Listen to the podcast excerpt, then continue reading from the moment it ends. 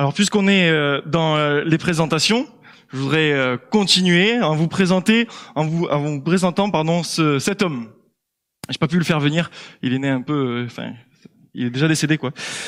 Vous voyez au style vestimentaire, le style de l'époque.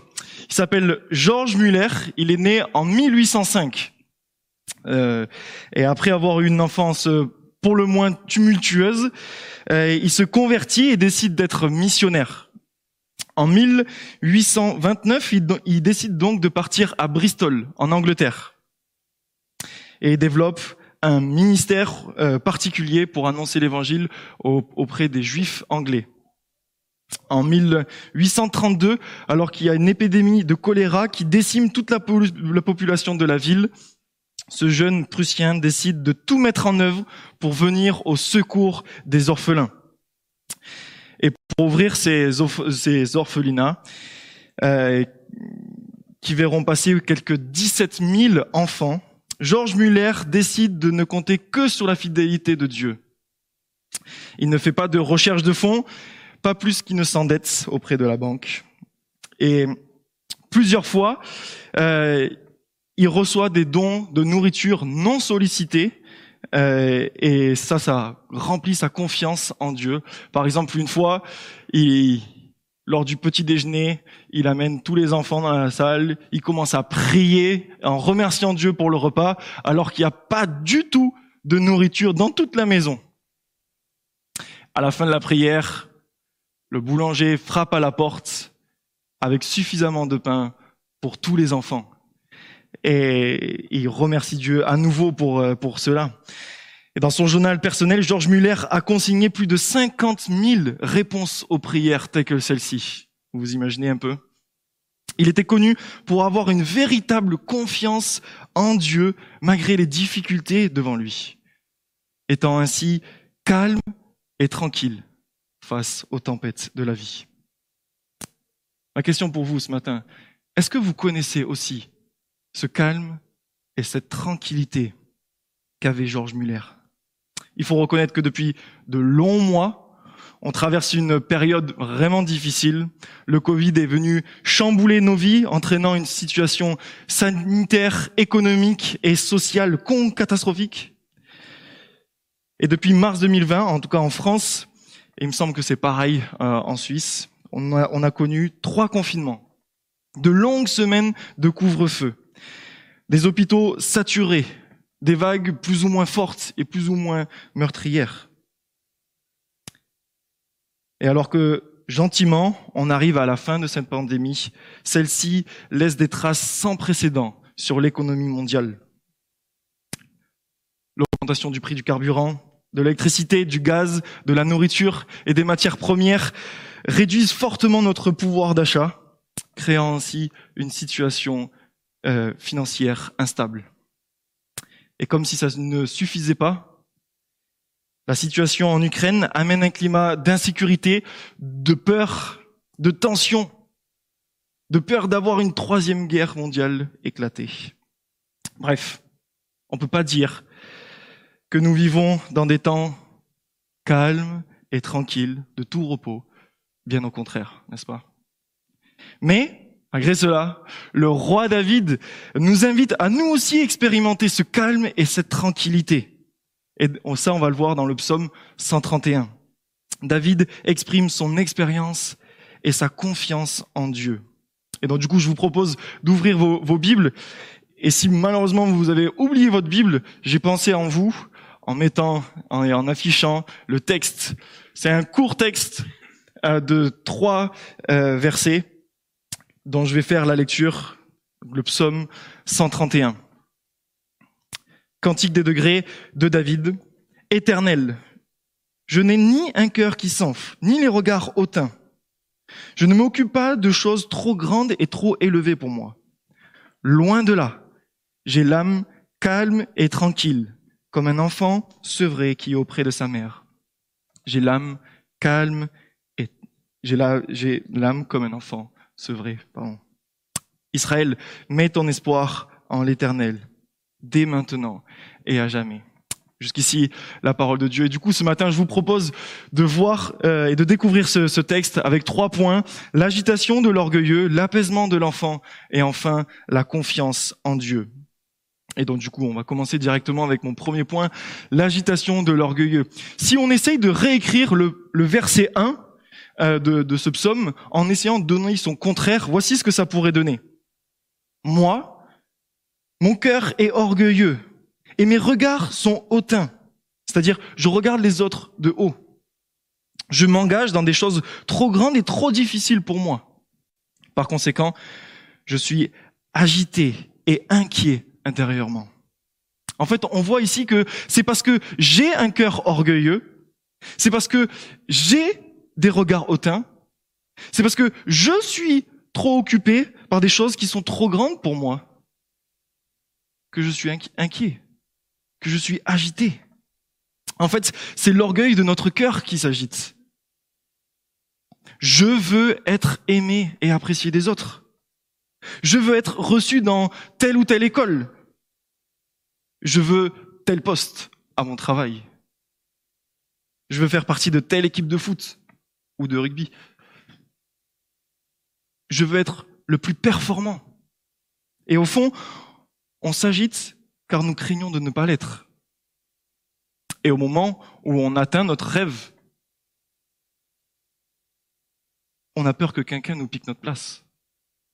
On a peur que on déçoit à nouveau. Et donc du coup, on est toujours euh, agité et troublé. Et si malheureusement, on n'y parvient pas, alors là, c'est la déprime. Là, c'est même la colère, la jalousie de ceux qui ont arrivé.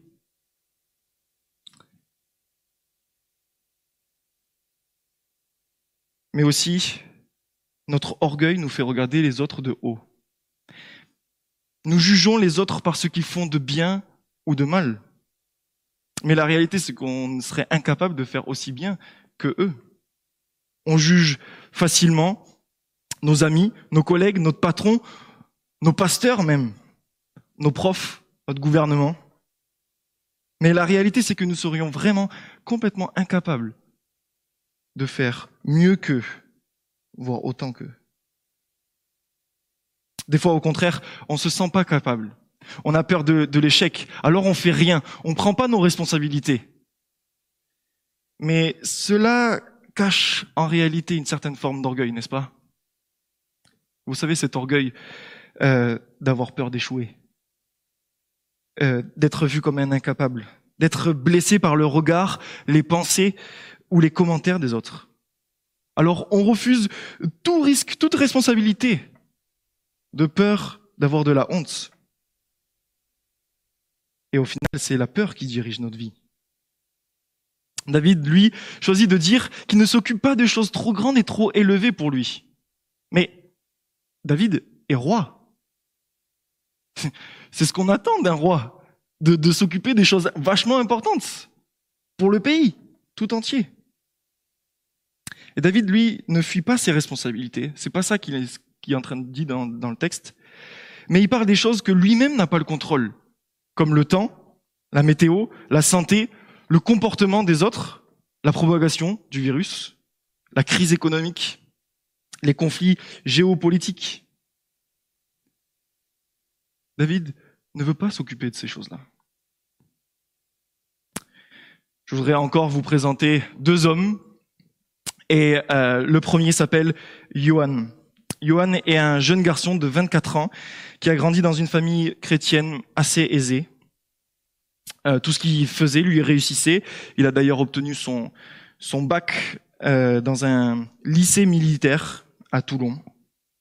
Il était toujours bien entouré, toujours bien habillé, euh, le style de gars que tout le monde connaît et qu'on aime bien. Il a fait l'école d'officier de la marine dont il est sorti dans les meilleurs. Il aimait ceux qui partaient en opération extérieure et lui-même est parti au Yémen en OPEX. Et il y a trois ans, alors qu'il était en vacances avec des amis dans les Landes, au bord de l'océan Atlantique, ils ont décidé de, de partir se baigner dans l'océan, alors que la mer était un petit peu euh, agitée, avec de fortes vagues, pour pouvoir euh, surfer et s'amuser dans, dans des beaux rouleaux. Et c'est trois, trois jeunes gars qui sont partis euh, en mer. Trois jeunes garçons très expérimentés dans, dans la natation. Mais malheureusement, il n'y en a que deux qui sont revenus. Johan n'est jamais revenu. On pourrait se poser la question est-ce que Johan était le moins fort en natation? Est-ce que euh, il avait une mauvaise condition physique ce jour-là? Non, non, c'est pas le cas. Mais on ne contrôle pas tout. Et Johan ne pouvait pas contrôler sa vie. Il ne pouvait pas contrôler les courants de l'océan. Il ne pouvait pas contrôler les fortes vagues. Et cela lui a coûté euh, sa vie. La deuxième personne que je voudrais vous présenter s'appelle Chris. Il est né en Angleterre et est arrivé en France à l'âge de 23 ans. Il a travaillé durement avec les équipes euh, d'évangélisation et d'implantation d'églises. Il a lui-même accepté la, la charge pastorale d'une église en région parisienne. Et puis, une fois l'église bien établie, il a décidé de, de partir implanter une autre église en, dans, dans, la ville voisine. Et il a commencé l'église dans, dans son salon. Aujourd'hui, l'église euh, a plusieurs centaines de membres actifs. Dieu l'a puissamment utilisé dans la croissance des églises en France. Mais en 2017, il a appris qu'il avait un cancer de la prostate qui avait déjà métastasé un peu partout dans tout le corps. Malgré tous les efforts euh, des médecins, malgré toutes les séances de chimiothérapie effectuées, sa santé continuait à s'aggraver. Mais Christ, lui, a toujours vécu ce calme et cette tranquillité face à cette terrible épreuve fin janvier de cette année, il est allé rejoindre euh, notre Père céleste. Chris était un homme qui ne s'occupait pas des choses trop grandes et trop élevées pour lui, mais qui, jusqu'au bout, s'efforçait d'aimer Dieu de tout son cœur, de toute son âme, et s'efforçait de tout faire de son mieux pour servir Dieu. Ainsi, il trouvait de la paix, du calme et de la tranquillité pour son âme. Voyez-vous, nous n'avons pas le contrôle sur tout un tas de choses. Alors ne, vous préoccupez pas des choses qui sont trop grandes pour vous, mais faites toutes choses de votre mieux. Mon père aime, dit, aime dire, aime Dieu et fais ton mieux. Quand on aime Dieu et qu'on fait de notre mieux, cela génère de la paix dans notre âme.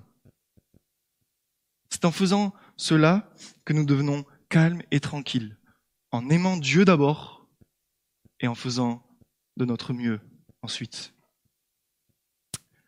On va passer au deuxième point, l'apaisement de l'enfant. David compare ce calme et cette tranquillité que nous pouvons trouver en Dieu à un jeune enfant sevré qui est dans les bras de sa mère. Et j'imagine que pour toutes les mamans, ce matin, ce psaume a une saveur un petit peu particulière pour vous. Il doit très certainement vous rappeler ce moment magique où votre enfant s'endort dans vos bras, calmement, après un bon repas. Et c'est vrai, c'est quand même une belle image, n'est-ce pas? Une belle image qui exprime de la paix, de la tranquillité, un calme et une satisfaction totale, n'est-ce pas? Mais alors, que faire pour être calme et tranquille comme cet enfant? Lorsqu'un enfant est, agité, une des petites astuces pour calmer l'enfant est de lui donner un t-shirt de la mère.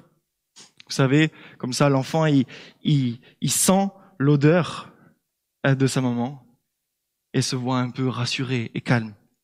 Mais pour un temps seulement, parce qu'au bout d'un moment, il va quand même chercher sa mère dans le t-shirt et il va pas trouver, il va pas trouver euh, la tendresse dont il a besoin, il, a pas, il va pas trouver les petites comptines que sa mère peut lui chanter. Il aura beau chercher sa mère dans le t-shirt, il ne la trouvera pas. Alors il viendra de nouveau à être agité et troublé.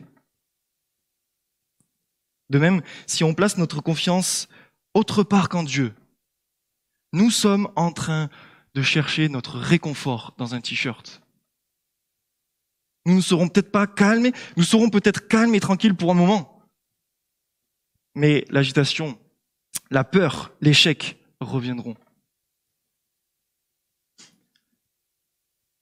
Lorsque la mère prend son enfant dans ses bras et, lui donne ce dont il a besoin, l'enfant euh, s'installe tranquillement, se repose complètement dans les bras de, de sa mère. Et vient alors le calme et la tranquillité, à la fois chez l'enfant et chez la mère. De même, nous connaîtrons aussi cette satisfaction, ce calme et cette tranquillité dans une relation avec Christ. Car lui seul peut nous satisfaire pleinement. Il est le seul qui sera toujours avec nous.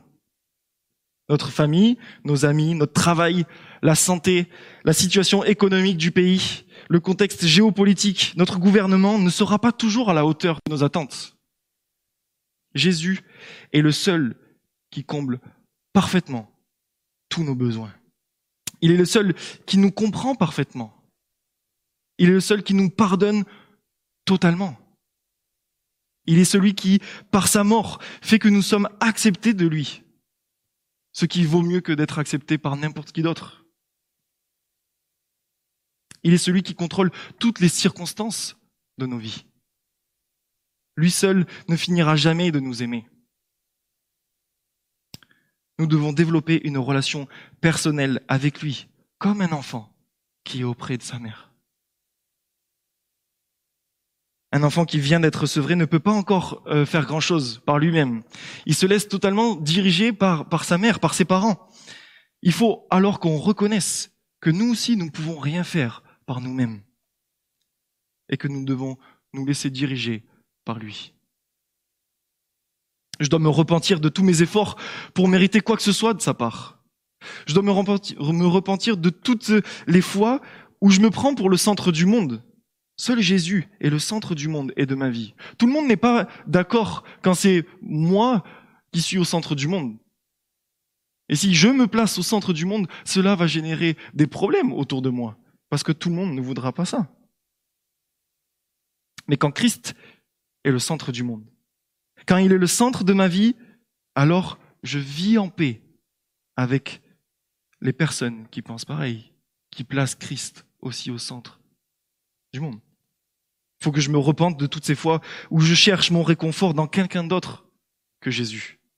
C'est-à-dire dans des choses, des activités, mes amis, ma famille, mon argent, mon travail, qui en fait ne peuvent pas réellement me satisfaire, ou qui vont me satisfaire, mais pour un temps, seulement. Et toutes ces choses peuvent être très bien. Mais seul Christ peut nous satisfaire totalement. Si notre travail, notre club de foot préféré ou notre club de rugby préféré, si nos études, nos talents, nos amitiés, notre mariage, euh, nos enfants, notre argent, notre santé sont devenus notre raison de vivre, alors on recherche notre réconfort dans quelqu'un d'autre que Jésus. Et on a abandonné le soin maternel. Et on doit se repentir de cela. Rien de cela peut nous remplir et nous accorder un véritable repos. Je vous propose maintenant de voir donc la confiance en Dieu. C'est un véritable appel ici que le psalmiste lance. Euh, il dit, Israël, mets ton espoir en l'éternel dès maintenant à jamais. Et là, vous pouvez mettre votre nom ce matin. Clément, mets ton espoir en l'éternel dès maintenant et à jamais.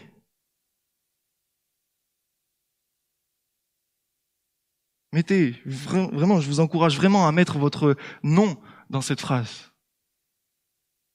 C'est un véritable à placer sa, sa, confiance en Dieu dès maintenant et pour toujours. Peut-être qu'aujourd'hui vous vivez des moments très difficiles. Alors ce psaume vous appelle à placer votre confiance en Dieu dès maintenant et pour toujours. Peut-être au contraire, vous vous sentez bien, pour vous, tout va bien dans votre vie. Ce psaume, ce matin, vous invite aussi à placer votre confiance en Dieu. Parce qu'un jour viendra les épreuves. Dieu pourra être là. Dieu sera là. Et vous invite vraiment à mettre votre confiance dès aujourd'hui en lui. Un bébé qui est sevré dans les bras de sa mère euh, dépend entièrement de sa mère pour sa survie. Imaginez un instant l'enfant, une fois qu'il a mangé, dans les bras de, de sa mère, vient à se poser cette question. Comment est-ce qu'elle va faire pour me nourrir demain? J'ai bien vu qu'il n'y avait plus grand-chose dans le placard. Ou alors, là, je ferais bien une petite sieste dans ses bras. Mais est-ce qu'elle me tient bien? Ou alors, si elle s'endort pendant ma sieste, est-ce qu'elle va me lâcher? Est-ce qu'elle a pensé à racheter des couches? Est-ce qu'elle a lavé mes body pour que je puisse euh, avoir quelque chose à me mettre demain? Non. On comprend bien que c'est, stupide, que ça n'a pas de sens. Le bébé fait entièrement confiance à sa mère. C'est pareil pour nous. En Matthieu 6, verset 31, Jésus dit, ne vous inquiétez donc point. Ne dites pas, que mangerons-nous? Que boirons-nous? De quoi serons-nous vêtus? Car toutes ces choses, ce sont les païens qui les recherchent. Votre Père céleste sait que vous en avez besoin. Cherchez premièrement le royaume de Dieu et la justice de Dieu. Et toutes ces choses vous seront données par-dessus tout. Ne vous inquiétez donc pas du lendemain, car le lendemain aura soin de lui-même. À chaque jour suffit sa peine. La solution de nos agitations, de nos inquiétudes, de nos irritations, de notre colère, c'est un contentement et une pleine confiance en Dieu. Peut-être que vous vivez une situation d'injustice en ce moment et que cela vous énerve et que vous faites tout en votre pouvoir pour pouvoir vous venger de cela. Peut-être que vous vous dites, je trouverai ce calme et cette tranquillité une fois qu'il aura payé pour ce qu'il m'a fait. La réalité, c'est que vous allez être frappé par la culpabilité de votre péché. Dieu seul est le juste juge. Il fait parfaitement justice et se vengera à votre place. C'est lui qui dit, à moi la vengeance, à moi la rétribution. Il ne vous demande pas de vous faire justice par vous-même. Il ne vous demande pas de vous occuper des choses trop grandes pour vous. Mais il vous demande de placer votre confiance en lui. Et cela dès aujourd'hui et pour l'éternité. Peut-être vous avez passé deux ans, ces deux dernières années, avec le Covid, et que vous sortez de, ces deux ans fatigué, découragé, et euh, que vous, vous, espérez pouvoir enfin en sortir de, de, toutes ces galères, et que là vient euh, la guerre en Ukraine, que cela vous, vous fait peur, vous avez peur que cette, que cette guerre euh, éclate et, et, et appelle des, des, des, Français ou des, des Suisses à partir en guerre. Peut-être que cela vous fait peur, vous stresse, vous remplit d'incertitude, d'angoisse. Peut-être que par-dessus tout cela, vous vivez une situation familiale compliquée. Peut-être que dans votre travail, ça se passe pas comme vous voulez. Que vous portez des responsabilités trop lourdes et que vous en sortez pas, alors repensez à ce que Jésus a dit en Matthieu 11, versets 28 et 30. Venez à moi, vous tous qui êtes fatigués et chargés, et je vous donnerai du repos. Prenez mon joug sur vous et recevez mes instructions, car je suis doux et humble de cœur, et vous trouverez le repos pour vos âmes, car mon joug est doux et mon fardeau est léger. Notre âme s'agite parce que nous ne faisons pas réellement confiance en la toute-puissance et à la souveraineté de Dieu. Dieu n'est pas en retard. Dieu n'est pas débordé. Dieu n'est pas dépassé par le Covid. Il n'est pas surpris par la guerre en Ukraine. Il n'a pas de, de plan B. Il accomplit toujours sa volonté. Au fond, quand on, nous agissons et que nous prenons les choses en main, c'est un peu comme si nous disons à Dieu, tu me comprends pas, alors je vais faire les choses à ma manière. Tu me comprends pas, alors euh, je vais prendre ma, ma vie en main. Tu n'agis pas suffisamment, tu n'es même peut-être pas capable d'agir dans ma situation, alors je vais m'en occuper moi-même. Croyez-vous qu'une mère serait honorée si son enfant est toujours inquiet? Non. Elle est honorée lorsque son enfant se plonge dans ses bras calmement et tranquillement. L'enfant est, est, calme et tranquille parce qu'il s'abandonne dans les bras de sa mère. Il en est ainsi avec notre Dieu, lorsque nous trouvons en lui notre suprême trésor. Lui se trouve honoré. Ce n'est pas une faveur qu'on fait à Dieu, mais nous le déshonorons si nous ne trouvons pas notre plaisir en lui. Nous devrions nous inquiéter de notre péché, nous agiter pour courir au pied de la croix et nous repentir de cela. Le psaume 103, verset 3 euh, dit, C'est lui qui pardonne toutes tes iniquités. Et au verset 12, Autant l'Orient est éloigné de l'Occident, autant il éloigne de nous nos transgressions. Alors qu'on avait offensé Dieu par nos fautes, alors que nous le méprisions, que nous l'avons rejeté, lui a envoyé son Fils mourir sur la croix pour faire tomber sur lui le jugement que méritaient nos fautes. Il a fait couler le sang de Jésus pour qu'en plançant notre foi en lui, non seulement nous y trouvons le pardon de nos fautes, mais aussi pour que nous soyons recouverts de la justice parfaite de Jésus. Ainsi, en Jésus, nous pouvons trouver le repos pour notre âme, du calme et de la tranquillité pour nos vies. Car Jésus est notre bon Père céleste qui connaît tous nos besoins. Et nous vivons dans cette glorieuse espérance d'être dans sa présence pour toujours, où il n'y aura plus ni larmes, ni douleur, ni cris, ni deuil, mais une joie inexprimable dans sa présence. Georges Muller a dit un jour euh, ceci. Quelle bénédiction de connaître Dieu, de marcher avec lui comme on marche avec un ami, de pouvoir lui parler de tout et lui confier tous nos soucis et tout ce qui nous pèse.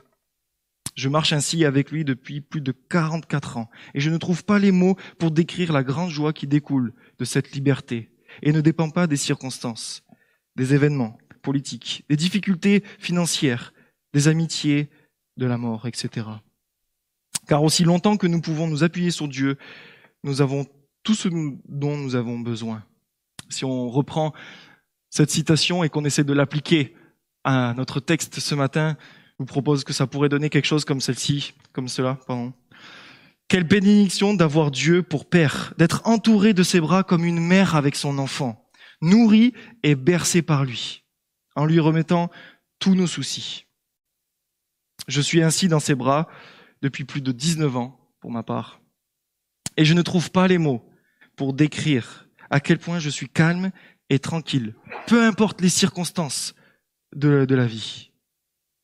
Les événements politiques, des difficultés financières, des amitiés, du coronavirus, de la guerre en Ukraine, de la mort, etc. Car aussi longtemps que nous plaçons notre confiance en Dieu et non en nous-mêmes, notre âme connaîtra la paix, le calme et la tranquillité. Je ne peux que te souhaiter ce matin de connaître ce calme et cette tranquillité dont le roi David parle, que Georges Muller et Chris ont expérimenté. Il n'est pas encore trop tard pour placer sa confiance en Jésus et trouver ce calme et cette tranquillité, cette paix que Jésus donne de manière parfaite. Alors, viens à lui. Trouve pour ta vie ce calme et cette tranquillité que ton cœur recherche.